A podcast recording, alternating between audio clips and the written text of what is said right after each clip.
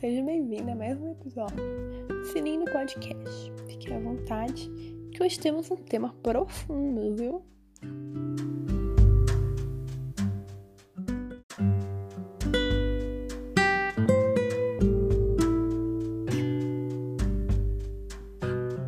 Bom, hoje a gente vai falar de um curso que eu fiz uma vez do André.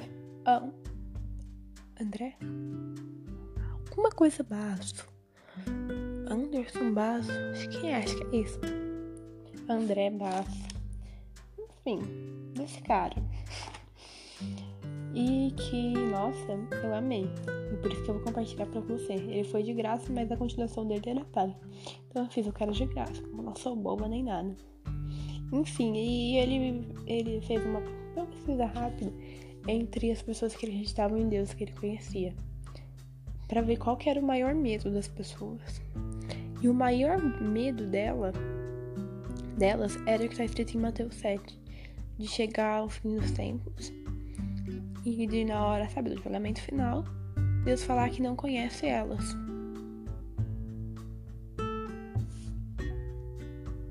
Esse era o maior medo, que essa foi a base para esse estudo todo. Então, a primeira pergunta que ele propôs é quem somos?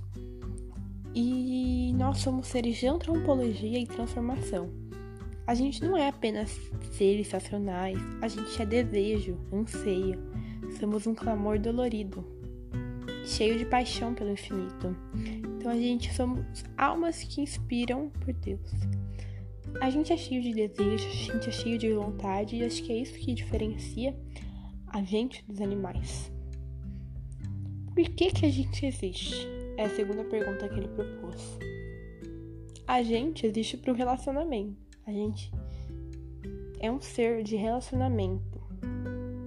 A gente precisa ter contato com o outro e com o divino também, com Deus. Mas a gente sabe que nada que está aqui é capaz de nos saciar. A gente sempre quer mais, é normal no ser humano. A gente quer sempre mais. A gente quer sempre ser amado, ter amor. A gente quer sempre ter beleza. E esse ter beleza entra, enfim, não no sentido só beleza estética, mas uma beleza moral também.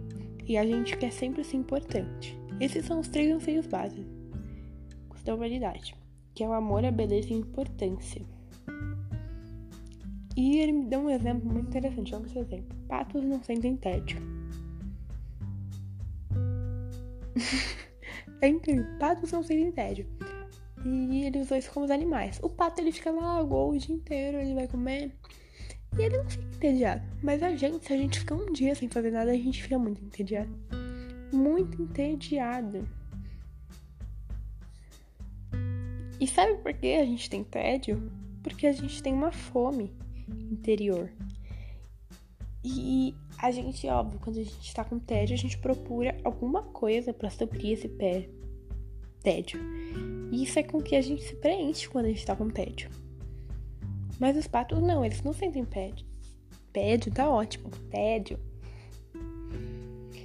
Uh, e eles nunca ficam entediados, porque eles estão imersos em particularidade, sabe? Eles ficam preocupados com o mundinho deles, porque eles não são igual nós, eles não têm desejo, eles não de têm desejo pelo infinito. Eles não foram criados para existir para sempre. Mas a gente é. A origem do nosso tédio é literalmente a gente não ser animais. Mas a gente supre isso com coisas aqui na Terra. Coisas que o pato faria. Mas a nossa sede é daquilo que é eterno. Então a gente sempre quer estar com tédio, aí a gente quer mais coisas. E essa sede não supre, parece que a gente tá sempre quebrado.